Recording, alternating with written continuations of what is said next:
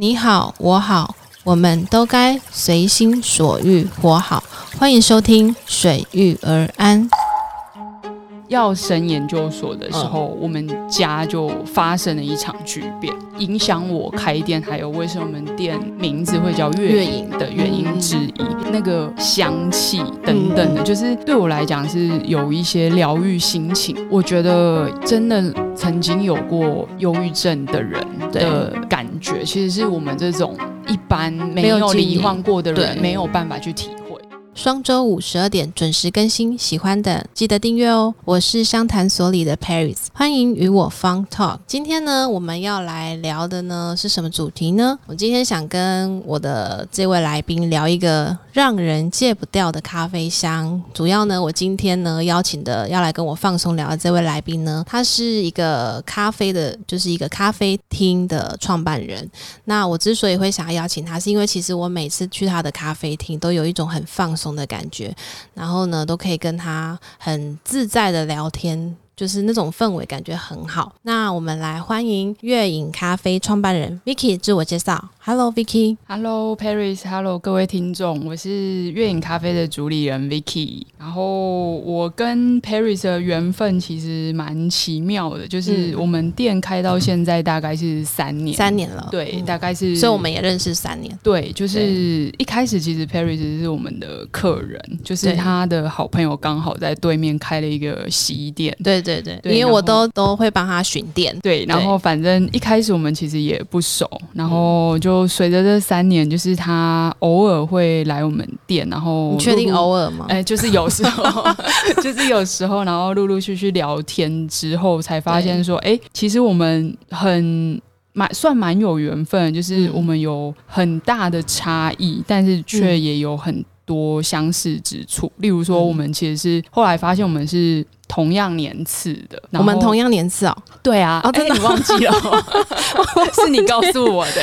你也是一九八八？对啊。哦，真的。对，就是他跟我很不一样的地方，是因为我们都是同一个年代的孩子，但是就是从跟他聊天的过程中会知道说，哎，他其实是，嗯，他们家是有开公司，他算是公司企业的算二代，不算啦。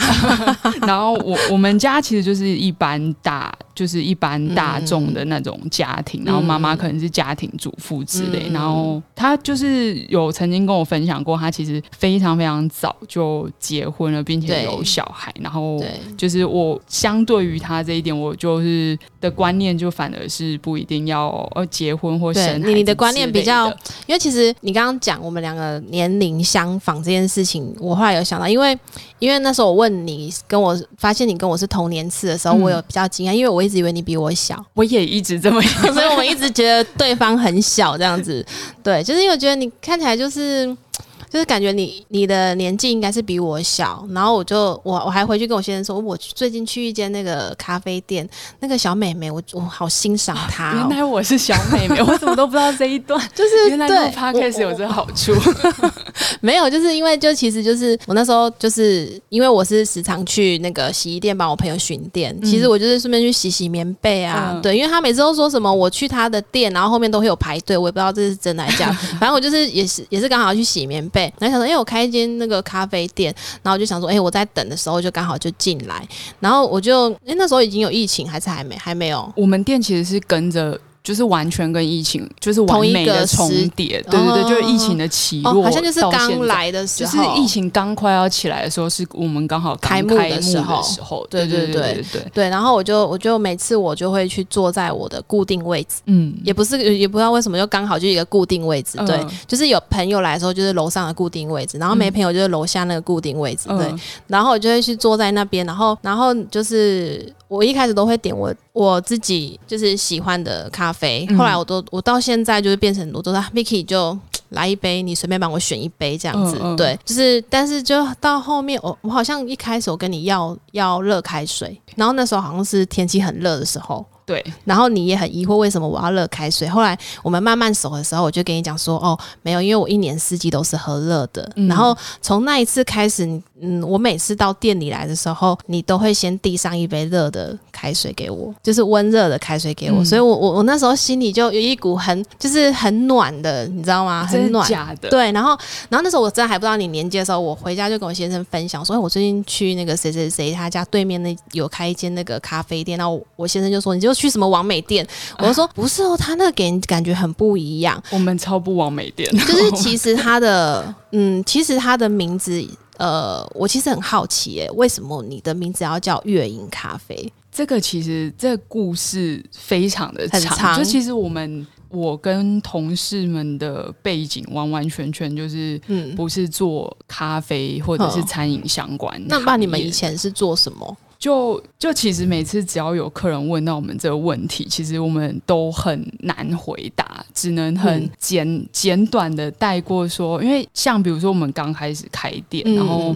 可能会有一些客人问我们说：“哎，这是你们第一家店吗？还是这是你们的分店？或者是说你们是从哪边搬过来之类的？”因为有一些客人就会觉得说：“哎，你们好像就是有蛮多小细节，比如说咖啡啊，或者是轻食等等，就是不太像是刚开的店，就是可能是刚好就是就不太像是喜欢我们的客人，或者是对痛的，他就会觉得说：哎，你们感觉好像是蛮专业，或者是蛮用心在一些。”就是可能已经有在其他地方有开过，他们可能会觉得我们不是没有经验的，对对对，所以我们其实有点难去跟他们描述说，其实我们原本完全不是从事这个领域的，就是会有这一家店，主要是因为我我自己是。以前学生时代快毕业的时候开始喜欢上咖啡，然后。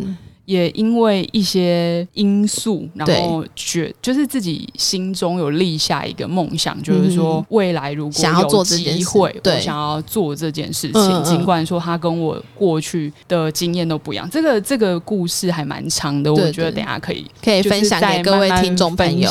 对对对，因为。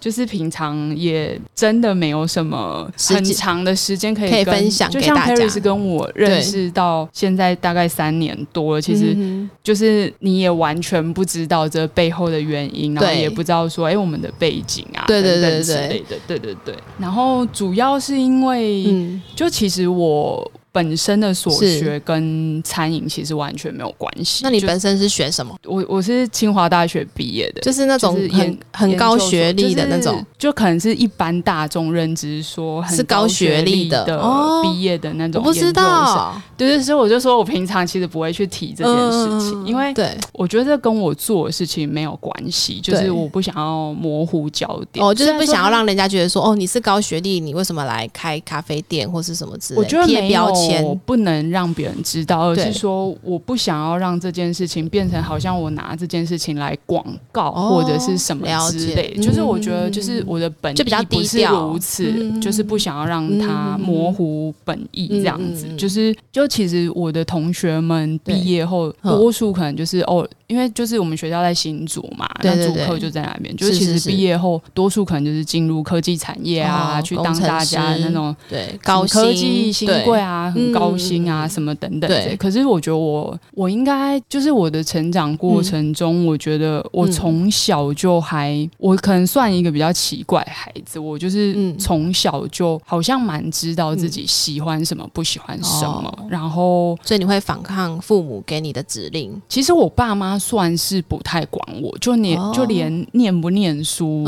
也不太管我。然后我算是从小，所以我知道我爸妈就是一直管我，才念不好。哈哈哈哈哈哈所以有，我觉得幸好是因为我爸妈这种管教方式，不然我可能会就是你知道骨子里的叛逆，当你被管，你反而有可能会走歪。对对对对对，所以就是我算是从小跟朋友玩到大，就是有点类似，就是因为 Paris，我记得你也讲过你是记忆力很好，就有点类似过目不太会忘。我觉得你记忆力比我更好。我我可能就是因为我是对车牌哦，对我我我我应该说我记忆力很好，是对我应该是我有兴趣的。事情，比如说像车牌，比如说我可以记得我所有朋友的车牌，跟他开什么牌厂牌的车子跟颜色，嗯，对，然后或是住哪里，就是会会去记我，就是可能我自己认知我比较有兴趣的东西，嗯，对。但是我觉得你把我所有跟你讲的话，我记得我好感动，好感动。我我觉得那那真的就是我觉得就是刚刚好，可能就是因为我我记忆力不错，所以就是就其实我也不是那种典型的乖学生，就是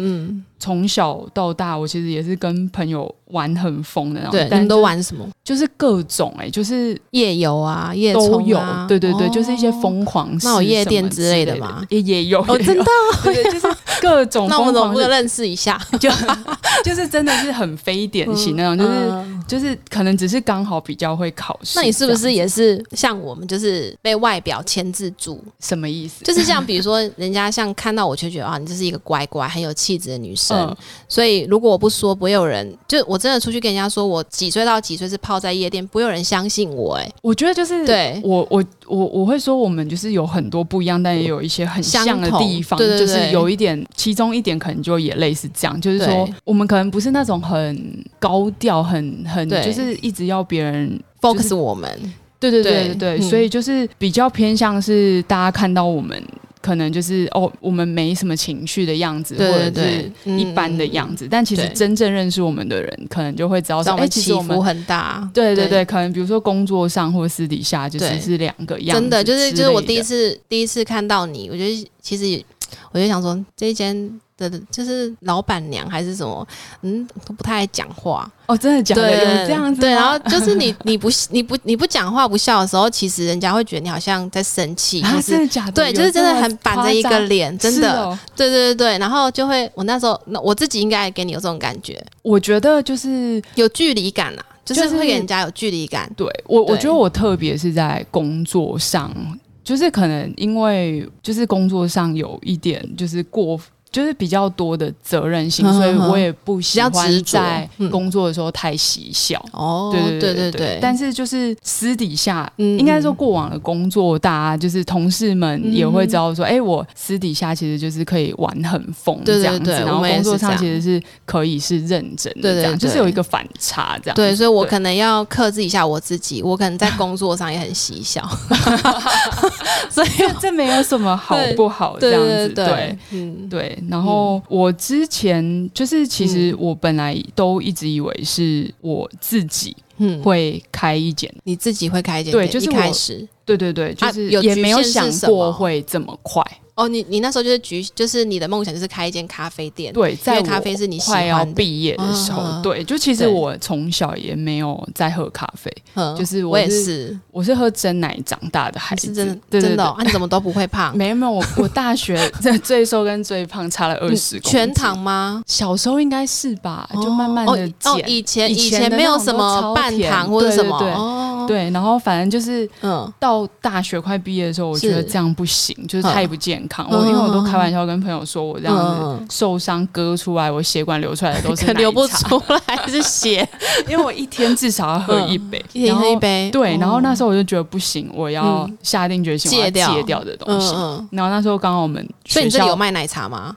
哎有有，我没我没注意，因为我每次来都是 I V K 点一杯，我就是帮我冲一杯我的 我的咖啡，就是你帮我选这样子。有有有，对对，就是刚好我们学校对面有一间咖啡店，然后那时候我就是。开始改喝咖啡，然后我自己就觉得说，那个香气等等的，就是对我来讲是有一些疗愈心情跟舒压的功效。那你那时候会觉得很苦吗？因为一开始一定是从连锁店开始喝，所以一定是比较偏很深。所以那个 S 牌，对对对对对，L 牌，对对对，都喝过这样。那时候还没有 L 牌，那时候没有 L 牌，我们也是有点年纪。对对对，所以就是，但是你就是可以慢慢体会到说。哎，为什么以前的文人雅士等等喜欢坐在咖啡店里面讨论事情？我感，因为他是会，可能是我觉得最重要的不是那一杯议题，而是咖啡馆的那个氛围。对对，我也觉得，就是那个氛围让自己有一些，比如说沉淀自己心灵的时间，或者是引起你一些思考的。对。的的东西，像以前我听过一句话，就是你闻咖啡香会让你充满很多灵感，对之类的，对，所以我就是从那时候开始，我就觉得说，哎，这个咖啡这件事情好像不错，我就开始对这件事情产生兴趣，对，然后开始研究，我就开始慢慢从连锁体系，然后一路一直喝到，比如说比较偏，因为那时候那你一天一天大概喝几杯？学生时代大概就是一杯一到二，然后你就是开始要在慢慢越来越多。对，因为你现在就是要现在就是因为职业的关系，对，所以就是变成说以前就是。看书，或者是慢慢跑一些精品咖啡馆，然后来增加对咖啡的知识跟认识。因为我心中就是从那时候开始，我就觉得，哎，这个氛围我很喜欢。如果有机会的话，对，就我那时候没有给自己实现，就是没有说一定几岁要完成这件事情。对就比如说。四十几啊，五十岁，我觉得都 OK，就只是说，这是就是是我告诉我自己说，哎，我人生中可能要做一件这样的做的一件事情。但是你知道，因为那时候太年轻，我才大学快毕业，或者是甚至比如说刚上研究所，二十，哎，那时候是二十，才二十出头，二十二岁对左右。那时候我在怀孕，对，哦，对对对，你看我们人生有多大的差异。对我那如果我们团队，我那时候你你才刚在想这件事的时候，我那时候。在想。就已经是人生的，我那时候已经结婚了，对。对，然后那时候在怀孕，对，准备要生了这样子，对对对。对，然后就是可能对同学们来说，就我觉得对同学来说，他们就是可能大家都是听听，因为学生时代大家的梦想有很多嘛，可能就不会觉得说，哎，真的会发生，嗯，对，然后也一路，因为就是我也。是属于那种不太希望，就是拿家里的钱啊所以，因为我们家有一些家庭议题，这等一下也可以就是一起分享，跟开店也有关系。就是反正就会觉得说要靠自己的力量等等，所以刚毕业的时候，我就觉得说，因为我过往打工或者是是。就是学生时代会自己赚零用钱你学生时代去做了什么些哪些工作？我就会觉得说，哎，做做家教是 CP 值最高的这样子。然后我可能就是做家教，那时候一个小时是多少钱？也是好几百块哦。对对对，就是 就是变成说有能够有多的钱，然后自己可以运用这样。就是没有说真的是自己要付学费什么，但是就是一个额外的额外的一个收入啦。对对对，所以我。以前变成说，我学生时代没有真的做餐饮业。哦，对，所以那时候我硕班毕业的时候，我就觉得说，嗯，那我如果心中有想要做这件事情，那我好像要去厘清一下，说我自己适不适合餐饮业。然后那时候王品集团正，嗯嗯，正就是如释中天，对对对，那时候在非常的那时候那个董事长还是带生意，对，然后那时候他们在餐饮业算是很。标杆性，对对对。然后那时候，现在怎么了？我的 这段可以播吗？没事。对 我只是想有一个疑问而已。对对。如果他有听到的话，就是反正那时候就是要升研究所的时候，我们家就发生了一场巨变。嗯，对。然后这个也是。影响我开店，还有为什么我们店名字会叫月影的原因之一，嗯，就是就我觉得我从小到大就是是一个极度乐观的孩子，就是就就我小时候常常会觉得说，哎，人生到底有什么好不开心的？就是所以你没有哭过。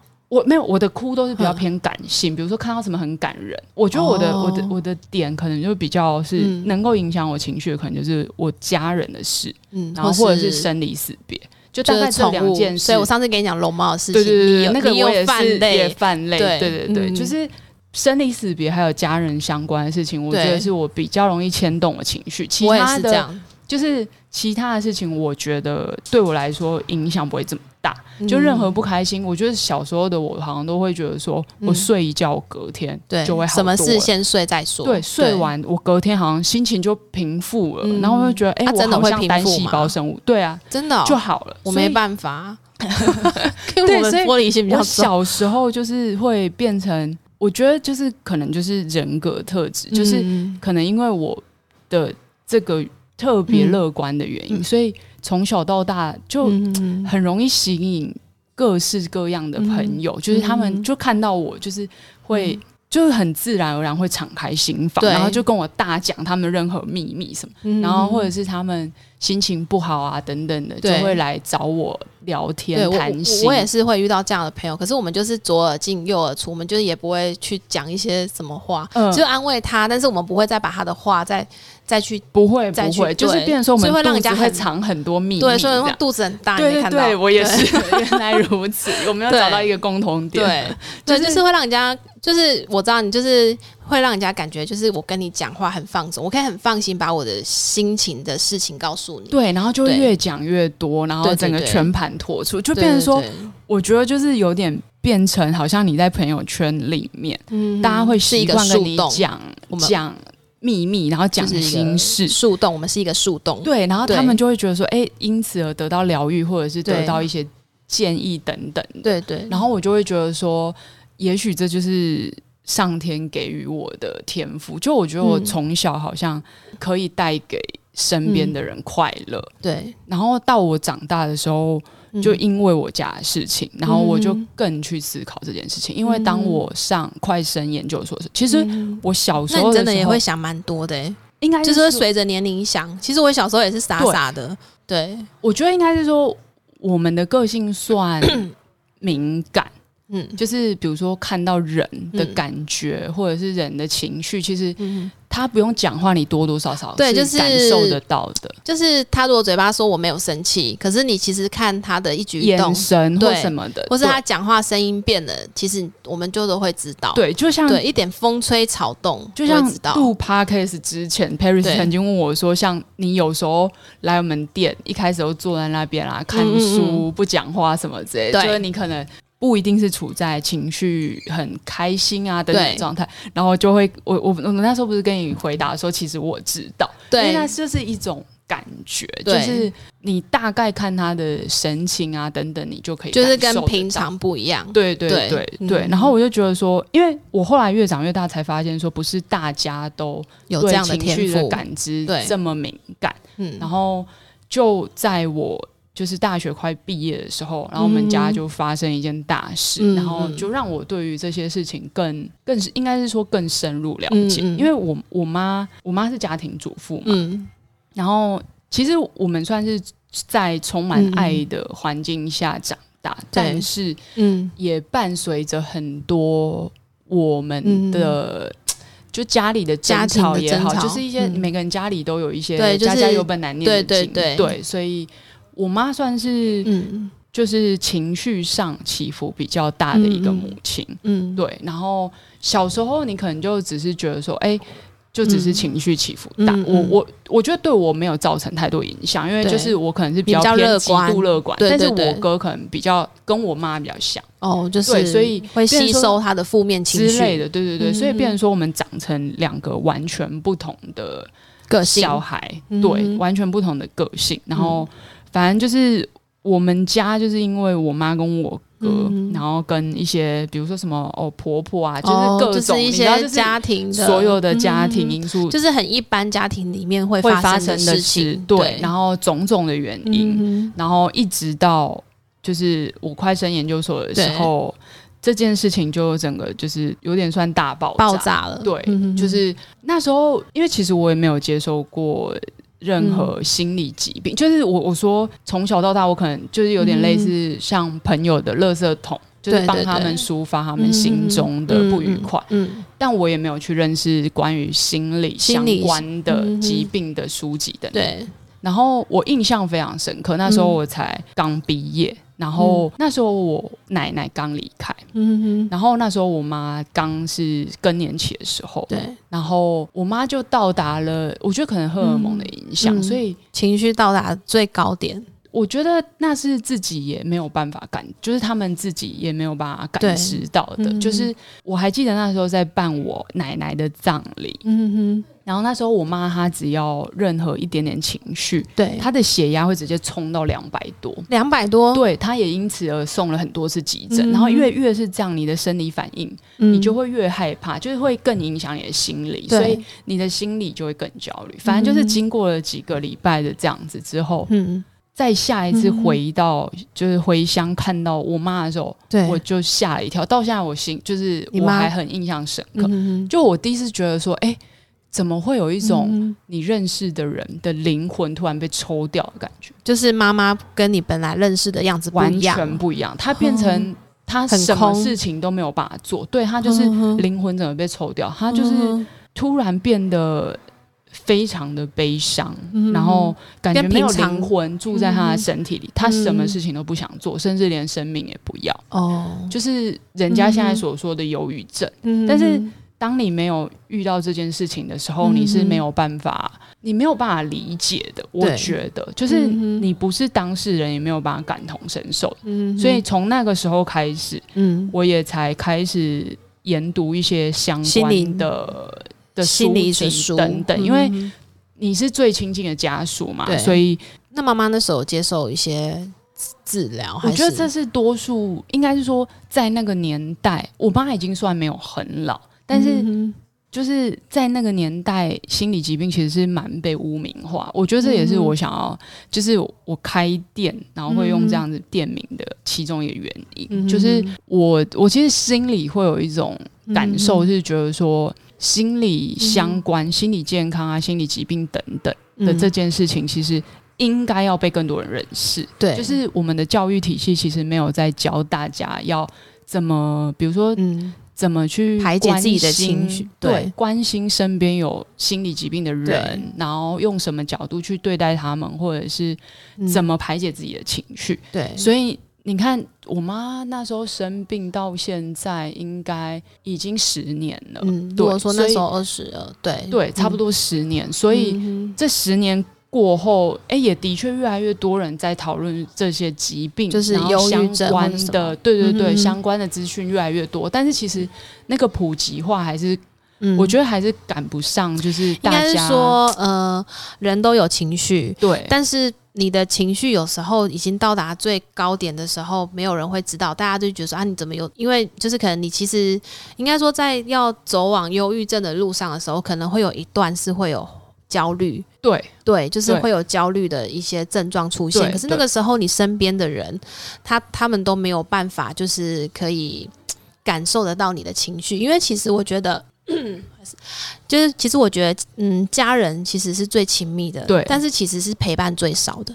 我觉得有的时候，有的时候，因为其实即便住在同一个屋檐下，有可能一天都讲不到三句话的人也有。所以其实我们没有办法去感受到说，呃，就是那个人的情绪怎么样，只是说啊，他怎么在发脾气或者什么。也就是说，你不要那么一直爱生气或是什么，对，就是当我们一直都没有再去关心那个情绪不好的家人的时候，他就会一直慢慢累积，慢慢累积，然后，然后你跟他讲说，呃，你不要生气，然后，但是会那个不要生气，会让他的情绪又莫名的火大，对对，然后等到真的已经有一个。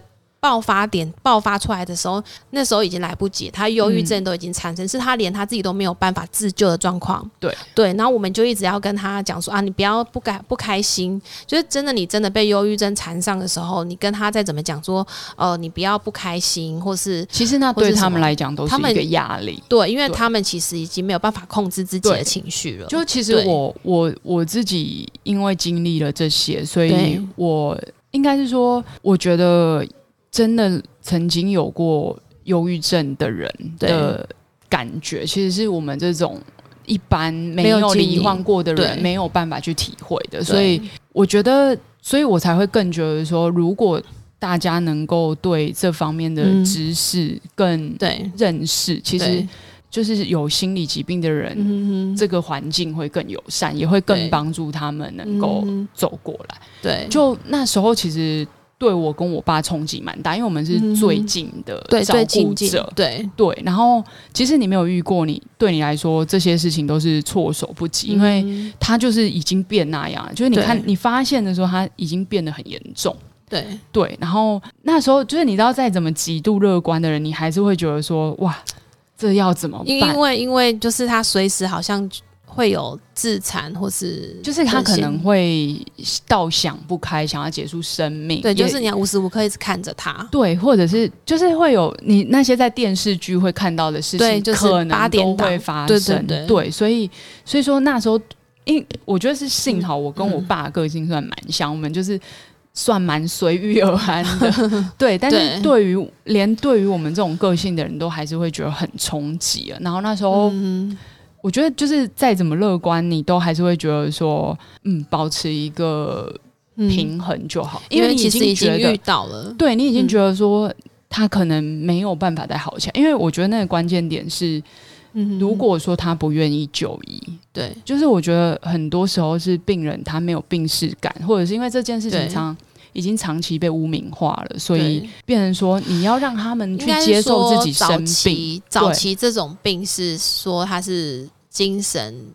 精神就是疯子啊，对对对对，早期是这种病，人家觉得他是这样，可是没有人去去思考说这种为什么会造成这种疾病。对，其实我觉得多大就是呃没有陪伴。我觉得这其实成因很复杂，应该是说我们都不是心理学相关的，所以可能去讲那个原因有点难讲的很全面。但是但是我觉得陪伴很重要。我觉得就是。脑内的激素的确会影响，就是基因对基因跟脑内分泌的确是会影响，让他们产生这个疾病，而不完完全全是还有生活的压力，对，不完全是比如说生活压力或者是什么啊胸没亏什么，就是基本上病患听到一定会生气，对对，就是我也是因为这件事情，就我妈因为我们没有经历过她所经历的事情，对对，就是我妈也经历了很长的时间是。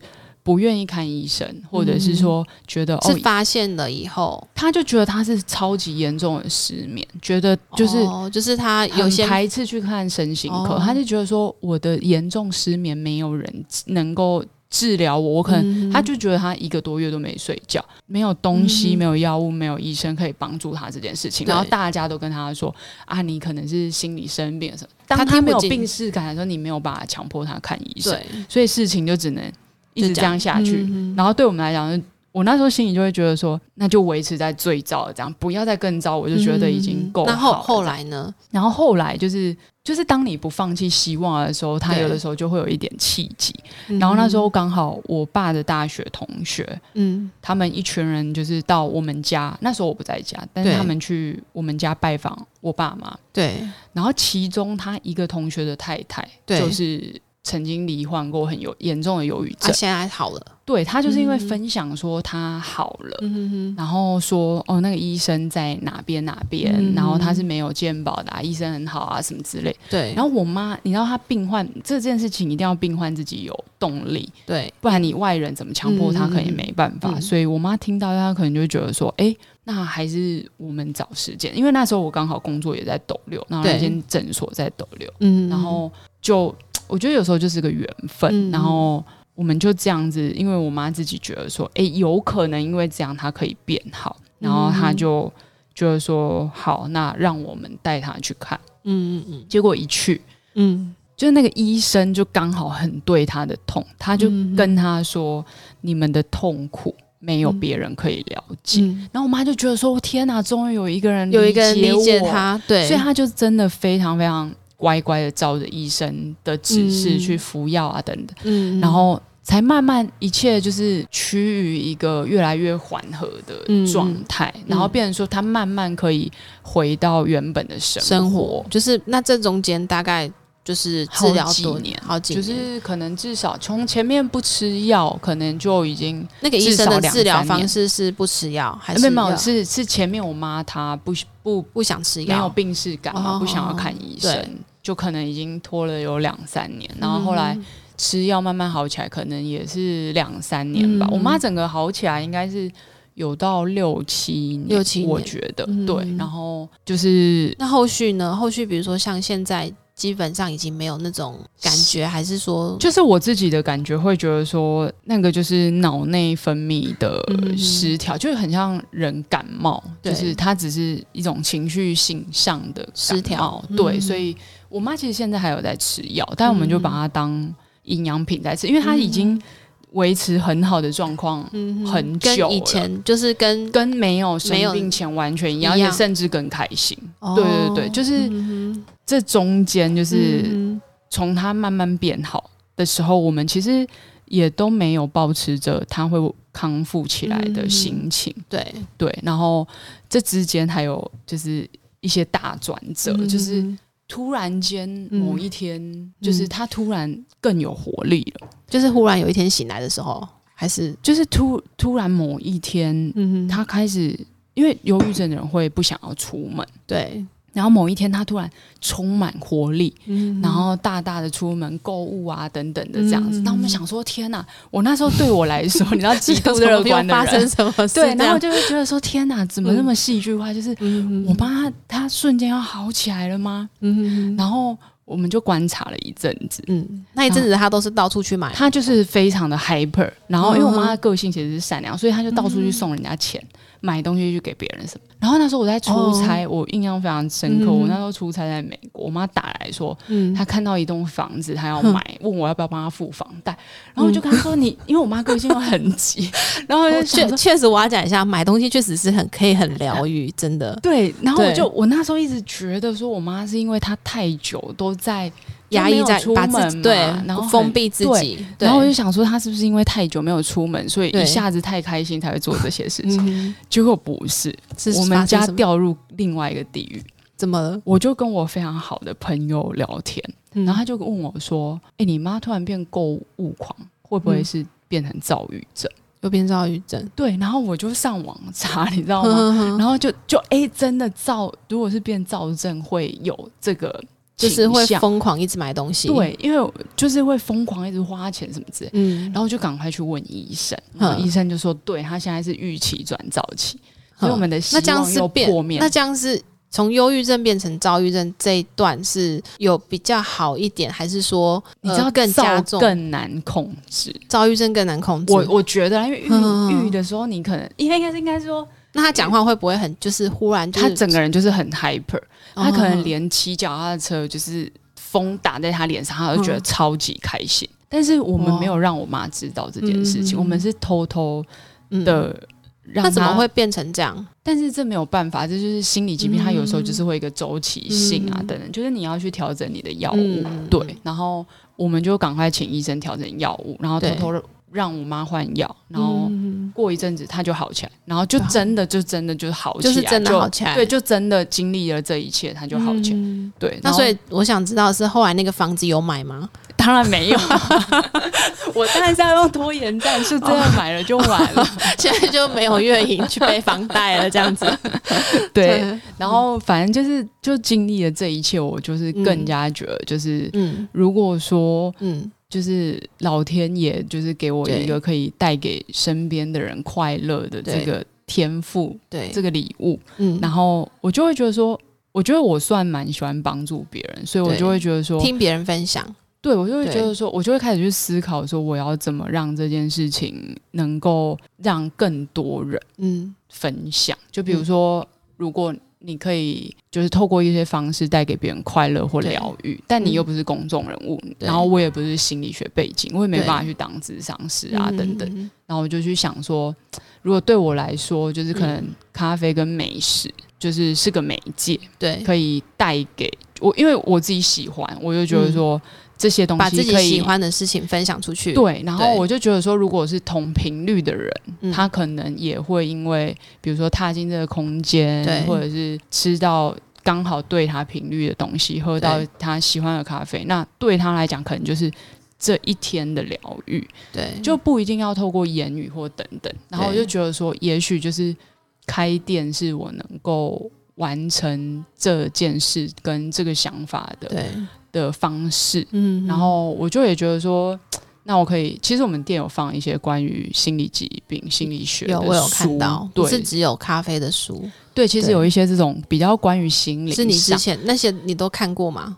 对，就是我会觉得说，如果刚好有缘分，然后如果是刚好。对情绪低潮，或者是正在为自己情绪有所挣扎的人，刚好走进我们店里，嗯，然后能够得到一些什么，然后获得帮助啊，我觉得，我觉得这也也也很好，嗯，对，然后也也真的因为这样，就是，嗯，刚好跟一些客人有聊到，嗯，就是也有也真的是有一些生病的人，嗯，然后问到。对，然后就会有一些互动。对，对。我真的觉得你很用心，真的。可是我觉得这种东西是像我们平常不太会主动去跟人家讲，因为我觉得这背后的第一是故事太长，然后还有一些主动去讲也有点太矫情，就人家可能很难去相信说你真的只是因为这么对单纯的原因去想要做这件事情，然后放弃什么你原本哦不错的工作啊等等的。其实其实我觉得这个时代这个社会很奇怪，就觉得你有高学历或者是什么背。高背景，你一定要去做高学历跟高背景的，就是比如说你是富二代，你就一定要接家业，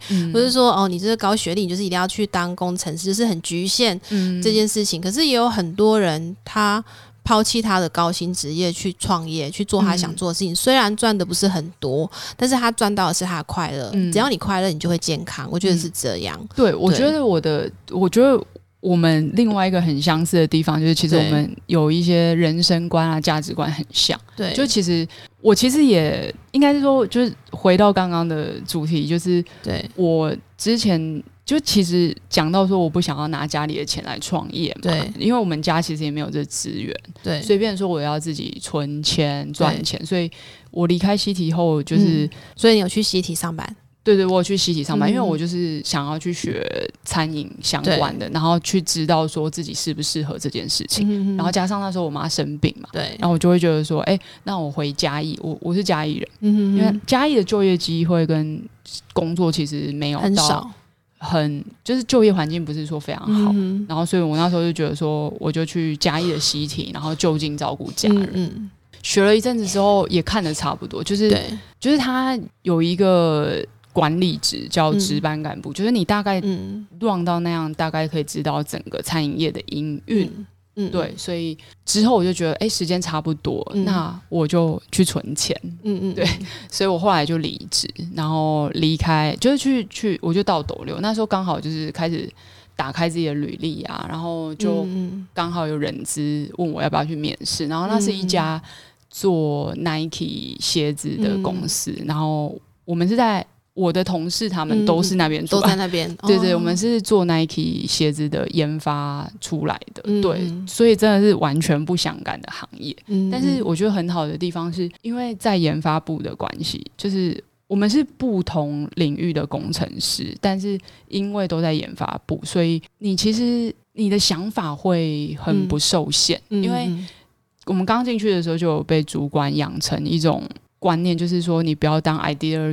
Killer 就是你要去广纳各式各样的意见跟想法，对，所以变成说，就是在里面的同事其实都非常非常的不一样，有各式各样的说怪咖也好，就是各式各样不一样的人，嗯嗯，对，然后就是我觉得其实。也让我们的视野可以打更开，然后因为我从小就不太被所谓的世俗的规矩，就比如说人家说你一定要走什么路怎样怎样，嗯，对，然后又又加上这经验，就是你更更能够自在的去选择你想要的路。但是就像你说，就是尤其是长辈，嗯嗯。就是希望你可以，就是不要对他们。我妈到现在都还会说，所以有一天哪一天月影突然收起来，可能是我妈又太抓嘛，以死相逼。没关系，你如果要收起来请我帮你接下来。对，以后就变成你你你你来冲咖啡。没有，因为其实我觉得月影这个地方就是给人感觉就是不是一个完美店。我们其实真的没有做什么装潢。对，其实就是呃，其实我。不然不瞒你说，我除了是帮我朋友巡店，那其实我我也是因为基于好奇心，然后就我以为你是王美店，嗯，因为门口其实超不是，对对对，其实我在 IG 滑，其实有滑到，你应该有广告。我没有，广告，就是真的没有广告。从开店到现在完全都没有广告。对，那 很神奇，是我就是真的有滑到月影这个东西。应该是刚开的时候都会有那种布洛克啊等等，他们会自己去写那些文章。我我自己是有滑到啦，然后我就想说，哎，刚好巡店看到，哎，就是这一间，那我就进来。嗯，对，然后然后我当下那时候的心情是很开心的，因为就是也没有什么不开心的事情，就是进来，然后就是，嗯，那我要咖啡或是什么，然后就就在那边喝，然后是后面我发现这个地方让人。就是感觉没有压力，嗯，对，就是就是没有很多桌啦。然后一开始进来也是因为其实也没有很多人，因为我不太喜欢去很多人的地方。对，因为我们个性比较奇怪，应该是说我跟我同事，对，我们都是我觉得就是怪在我们异常的低调，就是像一般人开店一定会做宣传，但是我们的个性是比较偏向是，就是一开始我们喜欢先累积。那这样真的可以养活自己吗？